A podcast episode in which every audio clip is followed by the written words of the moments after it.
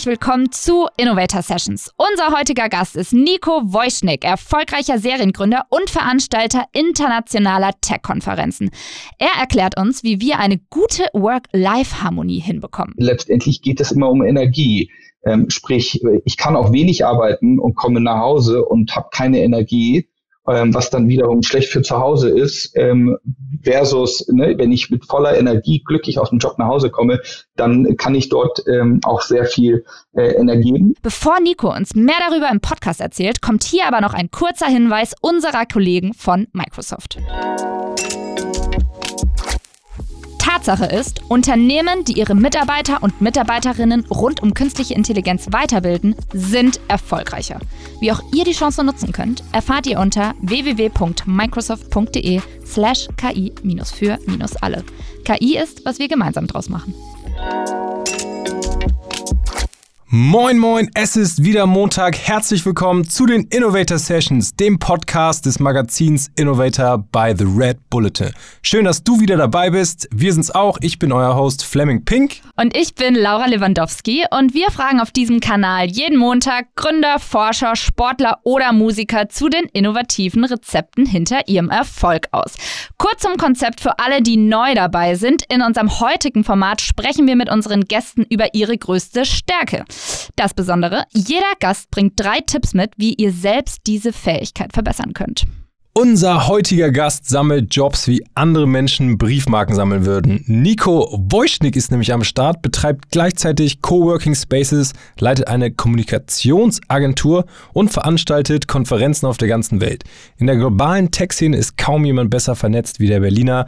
Wenn Nico zu seinen Tech-Festivals in Berlin oder in den USA oder sonst wo auf der Welt, unter anderem Japan, Mexiko, was weiß ich, einlädt, dann kommen auch alle Experten eingeflogen. Da stellt sich natürlich die Frage, wie ihm das gelingt. Ja, vor allem mit seiner ansteckenden Begeisterungsfähigkeit. Denn Fakt ist, wenn Nico sich für etwas fasziniert, dann ist er echt kaum zu bremsen.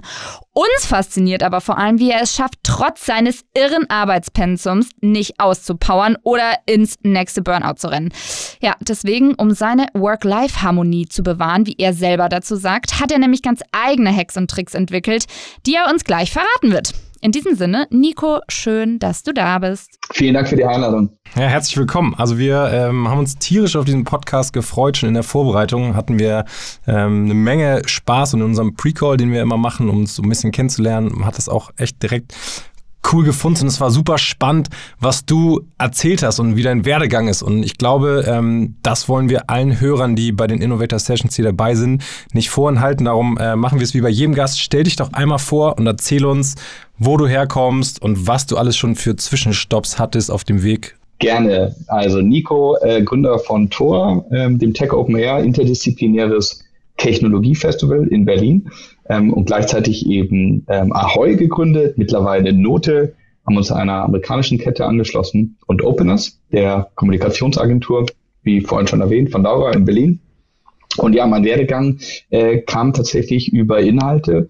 Ähm, mein erster Job äh, war im Ausland, in Entwicklungsländern. Dort haben wir Standortberichte und Analysen äh, geschrieben über Entwicklungsländer. Und ähm, während ich da so durch Afrika und Südamerika äh, und Osteuropa gereist bin, habe ich tatsächlich geblockt.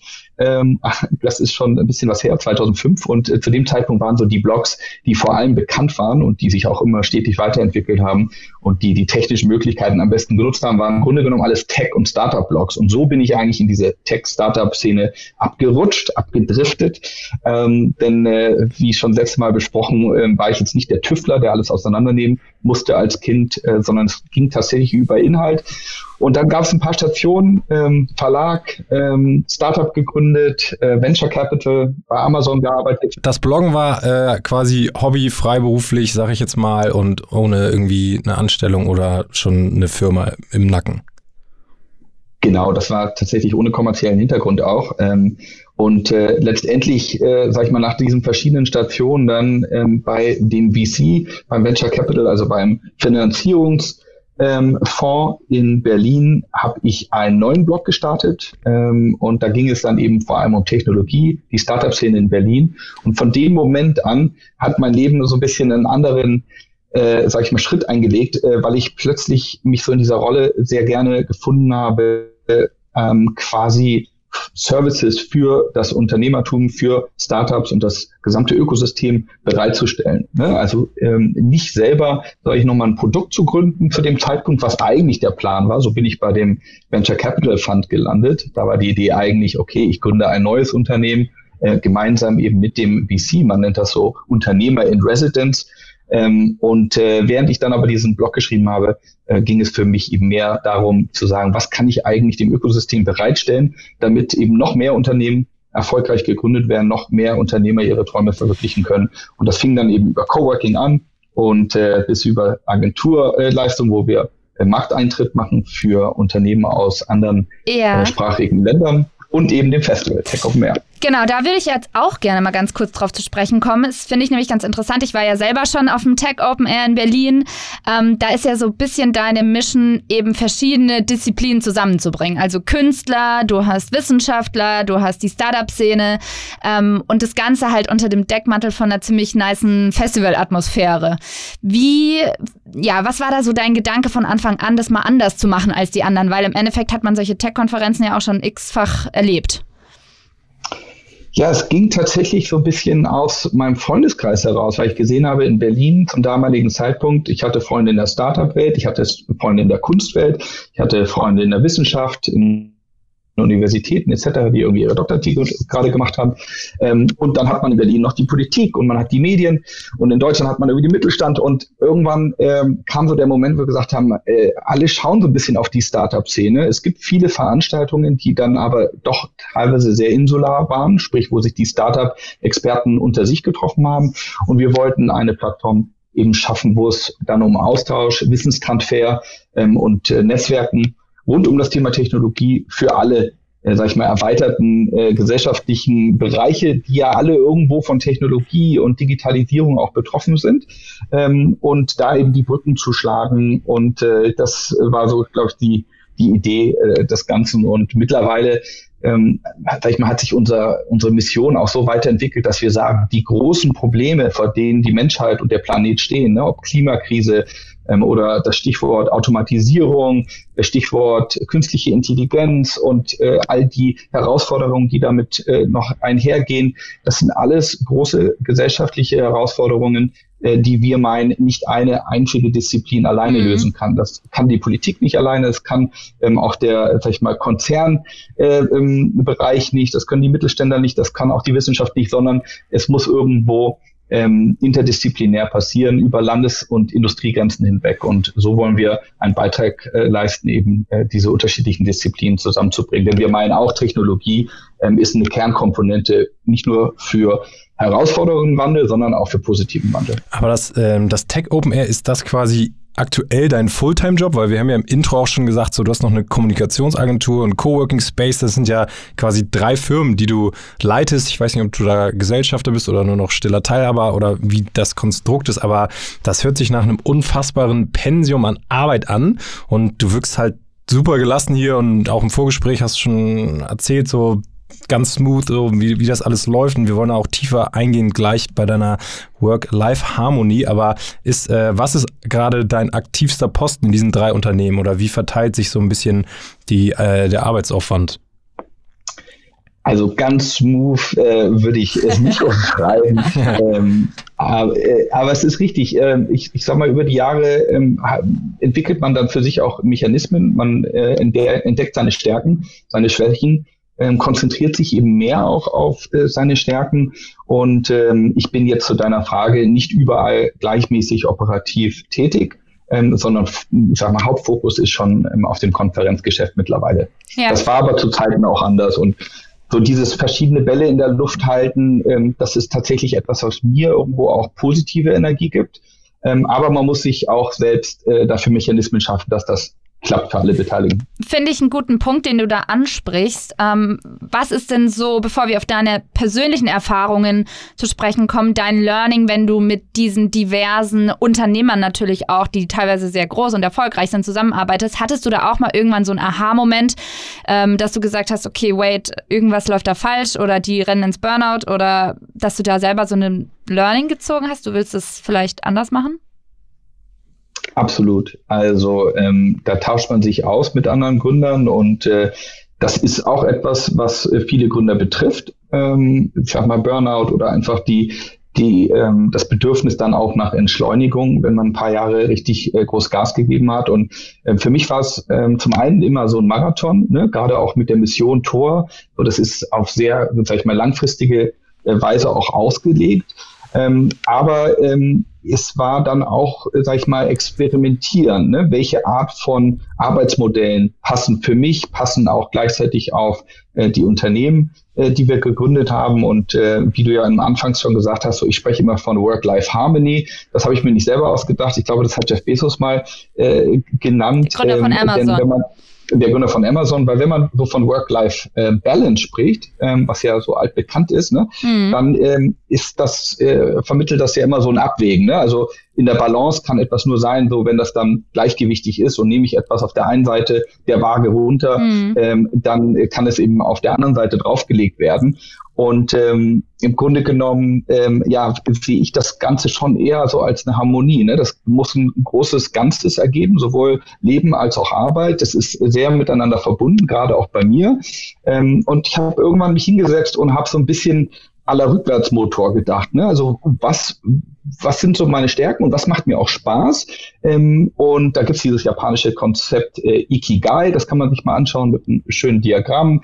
Ähm, man fragt sich quasi so, ne, worin bin ich gut? Ja. Was mache ich gerne? Was braucht aber auch die Welt? Wofür zahlt man? Ne? Wofür ja. zahlt die Wirtschaft? Wofür zahlt die Welt? Und wenn man das dann sich mal alles so anschaut, so der die Schnittmenge, ne, ist dann das vielleicht, worauf man sich konzentrieren sollte. Und ähm, ja, bei mir kam dann eben recht schnell ähm, auch heraus, wobei das ist übertrieben, so schnell war es waren schon einige, es waren schon einige Jahre. Ja. Ähm, aber ähm, so dann eine Arbeitsweise, die eben für mich funktioniert und äh, ich sag mal, ähm, ich glaube, Jeff Bezos hat in diesem Interview auch gesagt, äh, letztendlich geht es immer um Energie.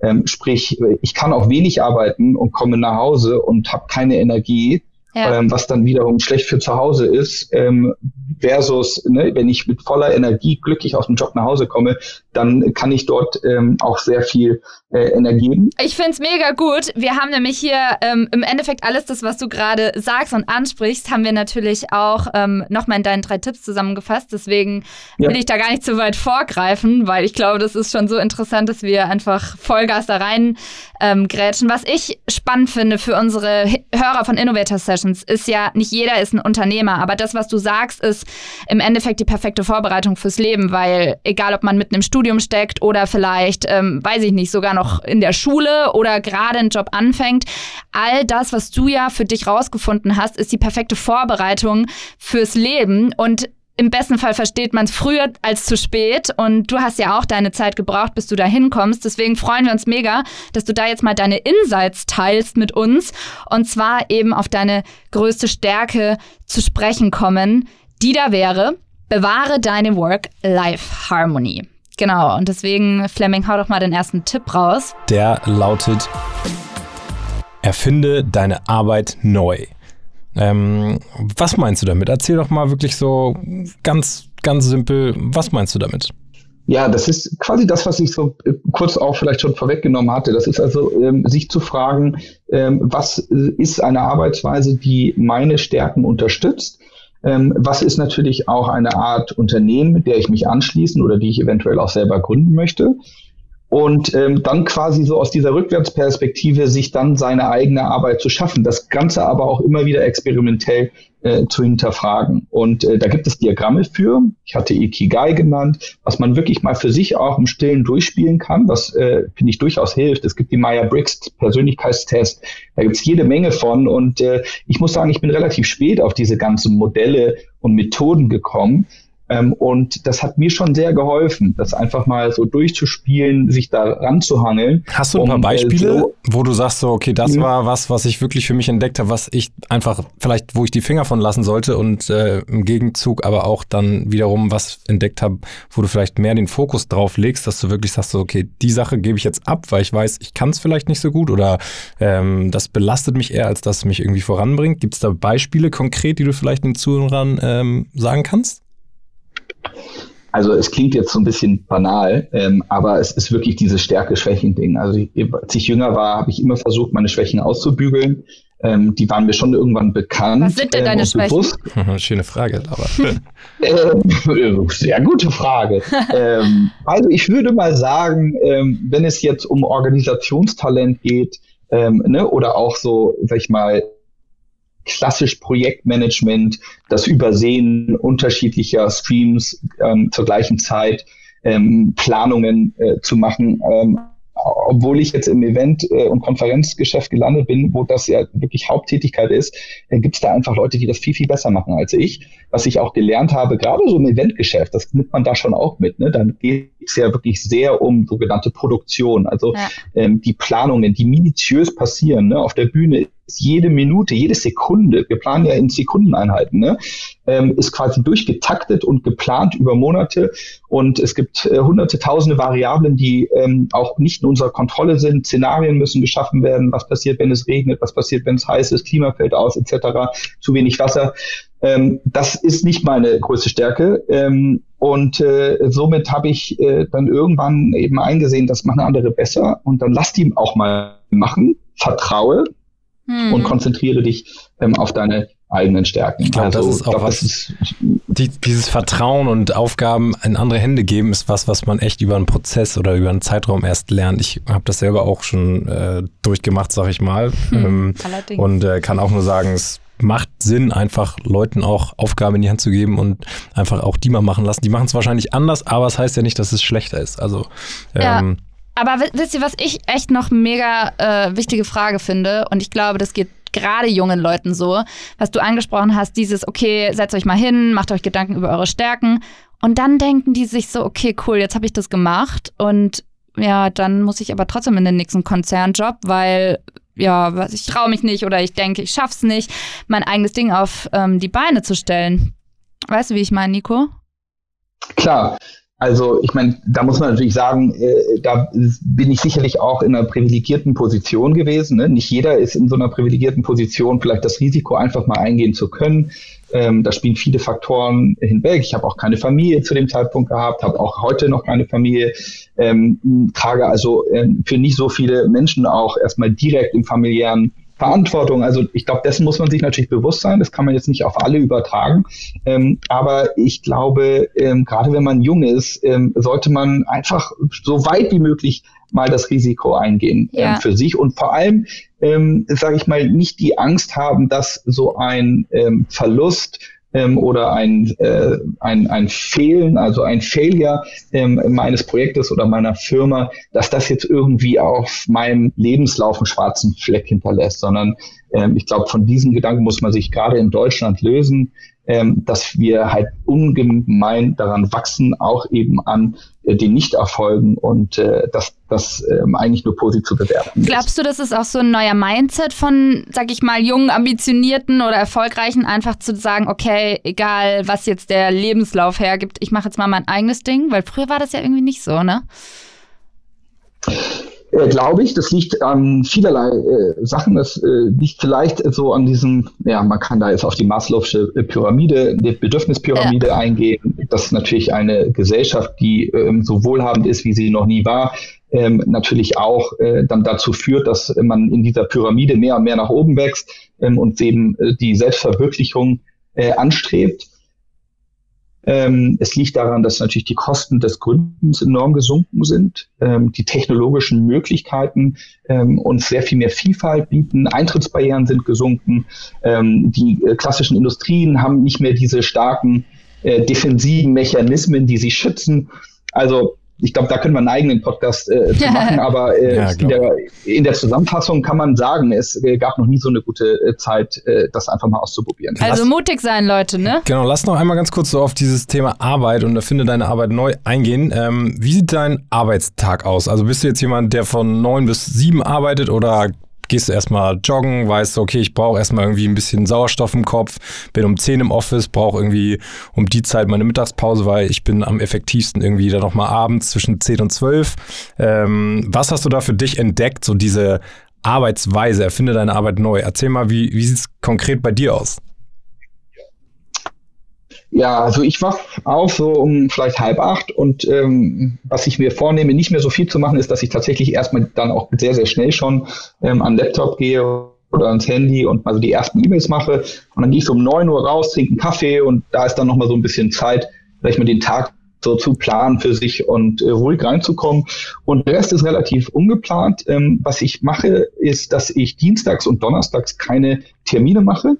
Ähm, das äh, habe ich mir abgesehen bei Paul Graham, dem Gründer und ehemaligen Präsidenten von Y Combinator, was eine super Startup-Ressource aus äh, Kalifornien ist. Der hatte mal einen Blogpost geschrieben zum berühmten Manager versus Maker, also ähm, sag ich mal Creator Schedule. Ähm, also ne, wie planen Manager ihren Tag versus ähm, wie plant ein äh, Kreativer den Tag. Und ich glaube, da muss man auch einfach für sich experimentieren, was passt für einen. Ähm, Manager haben zum Beispiel immer Termine. Ähm, und äh, da, ich sag mal, Manager planen ihren Tag auch meistens so in Stundenslots. Ne? Mhm. Ähm, ich habe jetzt 10 bis 11 Slot, den halte ich mir vielleicht sogar mal frei, weil da werde ich E-Mails machen und dann habe ich 11 bis 12 einen Call und ein Telefonat und dann muss ich das erledigen. Und ähm, für Maker, also für Programmierer zum Beispiel, Designer, ähm, auch Künstler, ähm, ist sowas Horror ja. ähm, in der Regel. Ich will jetzt nicht alle Gut in den Kopf werfen, aber so ne, dieses Planen nach einer, nach einer Stunde, die brauchen einfach Zeit. Da muss man auch mal so eine Anlaufphase haben. Und ähm, ich merke, ich muss beides machen. Und mir macht auch beides irgendwo Spaß. Also ich kann mich mit beiden anfreunden. Ich kann nur nicht beides in einem Tag vereinen. Das heißt, ich habe Montag, Mittwoch, Freitags habe ich wirklich so total in Anführungszeichen Manager-Schedule, also ein Termin nach dem anderen, weil die sind dann voll die Tage. Und dann freue ich mich aber am Montag auch schon wieder auf den Dienstag, weil ich weiß, hey, Dienstag, Hammer, keinen einzigen Termin. Ja, geil. Also ab und zu dann mache ich mal was intern, aber ich versuche, oder einen wichtigen extern, aber ich versuche schon, so weit wie möglich, dass dann ähm, auf eben Montag, Mittwoch, Freitags die Termine zu legen. Und dann am Dienstag hatte ich den ganzen Tag wirklich mal mir Zeit zu nehmen, nachzudenken, ähm, auch vielleicht so ein bisschen zu entschleunigen und auch eben Sachen zu machen, die ein bisschen langfristiger Natur sind, wo man dann mal drei, vier, fünf Stunden sich auch eben hinsetzen möchte.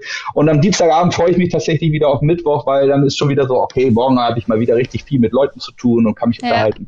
Dieser Podcast wird so übrigens gerade an einem Montag aufgenommen.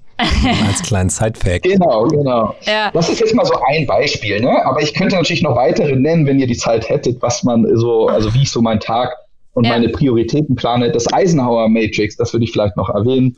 Ähm, ja, mach mal ganz kurz. Das äh, ist halt also perfekt, um äh, seine äh, Aufgaben einzuteilen für mich.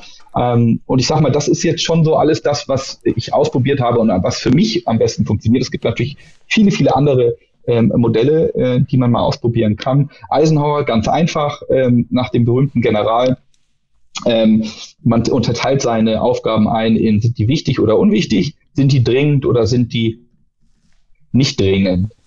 Und wenn etwas äh, nicht so dringend ist ähm, und nicht so wichtig ist, äh, dann kann man das eigentlich direkt im Papierkorb schmeißen, sollte man sich überhaupt nicht mehr mit groß beschäftigen. Etwas, was wichtig ist, aber es ist nicht so dringend, hm. kann man mal einplanen für die Zukunft etwas, was wirklich dringend ist, das muss gemacht werden, aber es ist eigentlich nicht so wichtig jetzt für sich persönlich. Am besten versuchen zu delegieren, wenn man das kann, im Team jemanden finden, ähm, für das vielleicht, für den das auch äh, nochmal ein bisschen wichtiger und relevanter ist. Und man konzentriert sich erstmal auf das, was eben dringend unwichtig ist.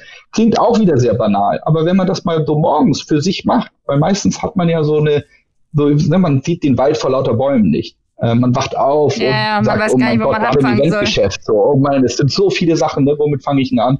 Ähm, also da gibt es viele solcher Modelle. Ich kann auch gerne noch ein paar in die Footnotes schicken, äh, die mir da tatsächlich sehr behilflich waren in der Vergangenheit. Das können wir sogar nächsten Montag im Detail besprechen, weil da gibt es ähm, die Frage nochmal ähm, in der zweiten Session. Aber wir wollen eigentlich gerne mal zum zweiten Tipp kommen, den du mitgebracht hast, ja. denn der ähm, wurde eben schon so ein bisschen angekratzt, aber wollen da nochmal so ein bisschen ins Detail gehen. Und zwar der zweite Tipp lautet, entdecke deinen Flow. Und ähm, da spielt sicher auch die terminfreien Tage irgendwie ähm, eine Rolle, aber auch sowas wie Schlaf und Ernährung, Mindfulness, ähm, Genau, du hast deinen Flow entdeckt für dich anscheinend, aber wie kannst du diesen Tipp nochmal richtig sweet machen für unsere Zuhörer von den Innovator Sessions? Ich bin echt so gespannt, das ist mein Lieblingstipp, wenn ich ehrlich bin. Bin großer Fan davon. Hau mal raus, Nico. Ei, ei, ei. Also, ich, also ich glaube tatsächlich genau, dieses Maker Manager, das fällt da auf jeden Fall ähm, mit rein. Das hätte ich mir vielleicht aufsparen sollen. Ähm, ich glaube, Flow ist eben für mich auch so eine Energiefrage. Ähm, also einfach so in sich zu horchen. Ne? Hatte ich jetzt viel Energie in dem Termin, in diesem Tag, in dieser Woche hatte ich wenig Energie. Wie bin ich nach Hause gekommen? Wie bin ich ins Wochenende gegangen? Und das einfach für sich mal so ein bisschen zu notieren und dann eben auch ähm, neue Sachen mal auszuprobieren und zu gucken, wie wirkt sich das auf äh, meine Energie aus. Und Energie, Stress, das hängt natürlich viel zusammen. Ähm, man sagt oft so, Eventbereich ist Stress, so eine Konferenz ist viel Stress. Klar ist es. Ähm, aber ähm, für uns, glaube ich, alle, die sich in dieser Branche dann auch ja meist freiwillig aufhalten, ist es irgendwo so positiver Stress. Da gibt es auch ein wissenschaftliches Wort für den sogenannten U-Stress, also Eu-Stress zu Deutsch. Ähm, das ist quasi anregender, stimulierender Stress. Ne? Das ist nicht Stress, der einem Energie nimmt, sondern der gibt einem Energie. Mhm. Und ähm, auch hier eben einfach auf sich horchen. Wenn man zu sehr in einem Bereich arbeitet oder in einer Arbeitsweise arbeitet oder in einem Team arbeitet oder in einer Bürokultur arbeitet, wo man irgendwo diesen negativen Stress fühlt, äh, dann muss man was ändern für sich. Und äh, es gibt diesen positiven, anregenden Stress und es ist das Schönste. Also ich glaube, wenn man den für sich gefunden hat, dann weiß man so, okay, man ist am richtigen Ort zur richtigen Zeit und dann kann man Arbeit auch ähm, voll und end ähm, genießen. Und äh, ja, im Grunde genommen äh, würde ich sagen, so äh, Stress sagt man auch, es, es kommt oft von so anspruchsvollen Umständen. Ähm, hier kann man auch vielleicht so ein bisschen an seiner Denkweise äh, arbeiten und sagen, klar, wenn etwas anspruchsvoll ist, dann ist das irgendwo erstmal vielleicht eine emotionale, eine mentale Belastung. Aber irgendwo heißt das auch, das ist etwas, wo ich gestalten kann. Ne? Hier kann ich als Person auch wirklich was bewegen. Ich muss hier etwas steuern, drauf eingehen. Und äh, eigentlich ist das ja ein, ein, super Gefühl. Also für mich äh, waren eher die Arbeitserlebnisse im Grunde genommen die, die mir am meisten Energie gezogen hatten, wo ich das Gefühl hatte, ich kann mich gestalten und wo ich im Grunde genommen eher wenig anspruchsvolle Arbeit hatte. Also und? viele meiner Praktika, wo ich irgendwie Solitärgespräch gespielt habe den ganzen Tag. Ja, ja. ja bitte. Äh, ich wollte sagen, und ähm, dass du im Endeffekt auch Leuten was gibst. Also ich hatte mal so eine Situation, ich musste eine Präsentation an der Uni vorbereiten als Dozentin und ich habe mich die ganze Zeit davor gedrückt. Und dann habe ich mir so in den mhm. Kopf gerufen, okay, wait, du hast ja jetzt eigentlich gerade so voll die geile Chance, den Studenten was mit auf den Weg zu geben und die an deinem Wissen teilhaben zu lassen, dass die vielleicht davon auch was mitnehmen. Und das hat mich irgendwie so krass motiviert, dass ich so einen Giving-Back-Aspekt in meiner Tätigkeit hatte und nicht gesagt habe, oh Mann, jetzt muss ich mich da hinsetzen, zwei Stunden Präsentation bauen. Weißt du, wie ich meine? Dass man Absolut. echt so also berücksichtigt, also, was der Mehrwert für die anderen ist. Absolut. Ähm, ich glaube, das ist etwas, was ich für mich tatsächlich auch äh, so erkannt habe. Also es gibt so für mich so drei Gründertypen. Es gibt äh, Typen, die sagen, äh, sie sind missionsgetrieben, sie wollen etwas gründen in einem Bereich, wo sie auch vielleicht Expertise haben, wo sie die totale Leidenschaft für haben. Das würde ich sagen, ist bei mir der Fall, so mit interdisziplinärer Technologie, die Vermischung von Kreativität und Technologie, Zukunftsthemen. Es gibt aber auch die Gründer, die sagen, eigentlich ist mir das gar nicht so wichtig ähm, sondern ich will einfach Probleme lösen. Ja, viele Berater sind so und die gründen tolle Unternehmen, sehr erfolgreich. Ich habe Freunde da, die sagen, ach, ob ich jetzt im Bereich äh, Gesundheit oder Versicherung oder Finanzen oder vielleicht Logistik gründe, ist mir eigentlich erstmal Schnuppe. So, ich habe gar nicht so eine Leidenschaft für das Thema oder die Industrie an sich, sondern mir geht es darum, einfach Probleme zu lösen und das macht Spaß. Ähm, und äh, andere haben vielleicht so diesen Wettbewerb in sich und sagen, eigentlich will ich nur gewinnen. Ist mir mhm. auch erstmal egal, welche Industrie und Probleme lösen, schön und gut, aber ich will gewinnen. Ja, viele Athleten sind so, da geht es dann vielleicht auch oft um einfach ähm, Geld verdienen und erfolgreich sein. Und alle drei Wege können, glaube ich, zum glücklichen äh, Gründerdasein führen. Man muss nur für sich wissen, welche Art Gründertyp bin ich und sich mhm. darauf konzentrieren. Und, äh, und ich glaube, das ist wichtig.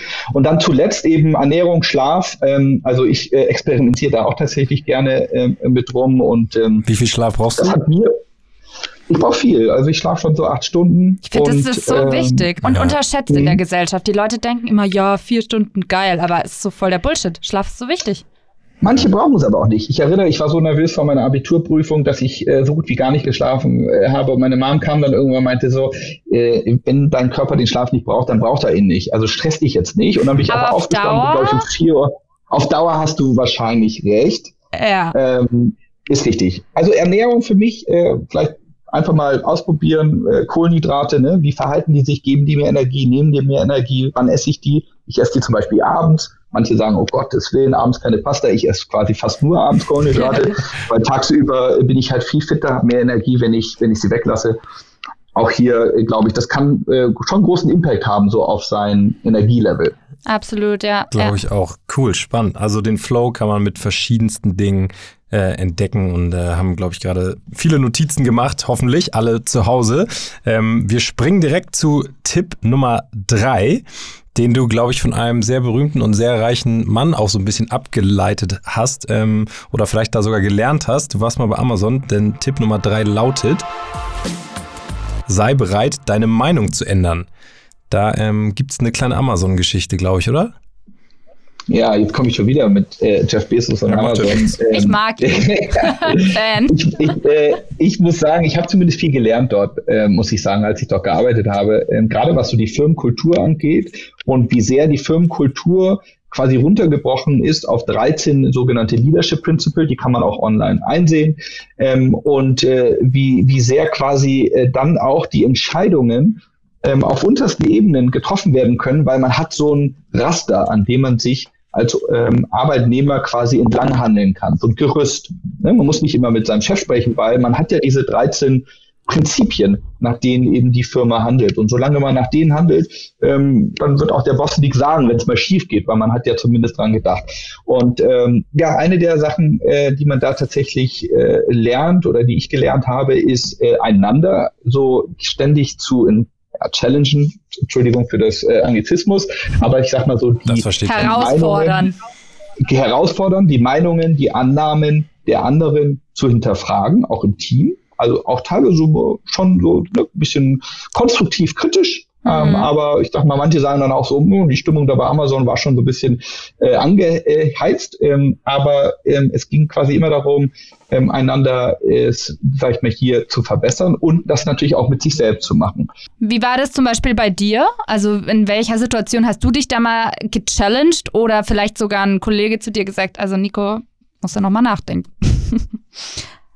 ja, ich, mir fällt jetzt nicht konkret ein Beispiel an, aber das waren wirklich viele. Ähm, es geht viel bei Amazon dann, wenn es um Daten geht, ne, weil Daten sind ja so, ne, die kann man ja immer so ein bisschen auch für sich auslegen. Ja. Ne? Also äh, gibt ja den berühmten Spruch, traue keiner Statistik, die du nicht selbst gefälscht hast. Ähm, und äh, ich glaube, äh, Amazon guckt da halt fünfmal genauer hin. Ja. Äh, habe ich das Gefühl, wenn ich das jetzt mal vergleiche mit so anderen Unternehmen, was dann so Daten und Analysen angeht, wo man immer wieder sagt, naja, aber lass doch nochmal das gesamte Dataset anschauen. Und ähm, ich muss sagen, ich habe das sehr mitgenommen. Ich glaube auch, als ich jünger war, ähm, habe ich viel öfter auf meiner Meinung ähm, beharrt. Ähm, da spielt dann auch Ego eine Rolle, ne, wo man Mhm. irgendwie da immer so das Gefühl hat, ich kann jetzt nicht vor dem Team, vielleicht auch wenn man junger Geschäftsführer ist, man ist plötzlich leitet eine Firma, da kann ich doch jetzt nicht von meiner Meinung wieder zurückgehen, weil dann sagen die, Mensch, der Typ ändert ja ständig seine Meinung, ist ja hier völlig äh, schlecht für die Stabilität irgendwie des Projekts. Ähm, ich glaube, da muss man ähm, einfach wachsen und sagen, Mensch, äh, das Beste für das Projekt ist immer, dass wir die Entscheidung treffen, die in dem Moment die richtige ist. Und dadurch, dass sich ja alle Gegebenheiten, die Variablen, die Umstände ständig ändern, muss man ja auch seine Meinung ähm, ständig hinterfragen. Und äh, Jeff Bezos sagt dazu so schön, ähm, wenn man eben oft Recht haben will, dann muss man auch oft seine Meinung ändern. Äh, nur so kann man oft Recht haben. Ja, das stimmt. Aber was würdest du denn ähm, sagen? Bist du jemand, der dann trotzdem noch zweimal über seine Meinung äh, schläft? Oder wie schnell kann man denn überhaupt seine Meinung ändern, ohne dass es jetzt wie ein Fähnchen im Wind ausschaut? Also generell jetzt mal für alle, Ja. die nicht nur Unternehmer sind, sondern einfach zu ihrem Wort irgendwie stehen wollen. Aber ja. Ja, ich meine, manchmal ähm, müssen wir natürlich Entscheidungen treffen, ähm, ohne, sage ich mal, eine Datenlage der Umstände zu haben, äh, die es uns äh, ermöglicht, überhaupt mit äh, guten Annahmen, sage ich mal, belegt eine Entscheidung zu treffen. Ne? Da ist es dann irgendwo so, das machen wir jetzt einfach, gehen wir jetzt mal ins volle Risiko. Ähm, es gibt aber eben auch Arten von Entscheidungen, die dann doch sehr viel äh, mit Daten belegt werden können. Wir versuchen das bei der Tor so viel wie möglich zu machen. Also nicht einfach nur das umzusetzen, was wir uns ausdenken, sondern vorher zum Beispiel mal unsere Community zu befragen. Ein kurzes Beispiel, wir haben gesagt, wir machen jetzt so ein Meet and Greet Event mal online als virtuelles Format. Dann haben wir uns gefragt, naja, aber wollen die Leute das überhaupt? Ist das Ja. nicht vielleicht auch so ein bisschen merkwürdig da so in Videocalls sich online zu vernetzen, wenn man die andere Person gar nicht kennt? Haben gesagt, mal fragen wir doch einfach. Haben einfach mal eine E-Mail geschickt an unsere, ähm, an unsere Community, haben dann ein Feedback bekommen. 98,2 Prozent der Leute haben gesagt, ja, wollen sie. Finde ich gut, den Tipp. Also kann jetzt auch im Endeffekt jeder machen. Ne? Jeder hat ja vielleicht irgendwie so eine kleine Instagram- oder Facebook-Community oder einfach Freunde. Und wenn man sich bei einer Entscheidung nicht sicher ist, einfach direkt mal proaktiv fragen, für was entscheidet ihr euch? Schöne Idee. Oder? Im Endeffekt an alle Hörer da draußen. Los an euren Instagram. Nutzt ihn sinnvoll. ja, das ist ja auch dieses Thema Co-Creation. Ne? Das bringt ja auch Vertrauen dann. Also ähm, ich sag mal, wir haben das ja von Anfang an mit der Tour gemacht. Wir waren gecrowdfunded im ersten Jahr. Und ich sag mal, dieser Spirit. Also von anderen finanziert, sagen, heißt es im Endeffekt auch erstmal. Ihr habt das Geld ähm, von anderen genau, von euch geholt. Der Community, genau, von der Community geholt. Und das erste Logo, was wir hatten, war gecrowdsourced, sprich, das haben wir gar nicht selber entworfen, sondern wir haben gesagt, cool. hat irgendjemand Lust, ein Logo zu machen? Machen. Und dann hat halt, äh, haben uns, glaube ich, 30, 40 Leute ein Logo geschickt und haben halt eins genommen. Also so, ich sage mal, diesen Spirit, den verkörpern wir schon noch immer in unserer DNA, dass wir sagen, Mensch, eigentlich äh, sind wir gar nicht die Tour, selbst jetzt hier als Team. Wir sind alle irgendwo die Tour. Lass doch mal gemeinsam die Formate entwickeln, die dann auch für alle den meisten Nutzen bringen. Cool. Hm, schön.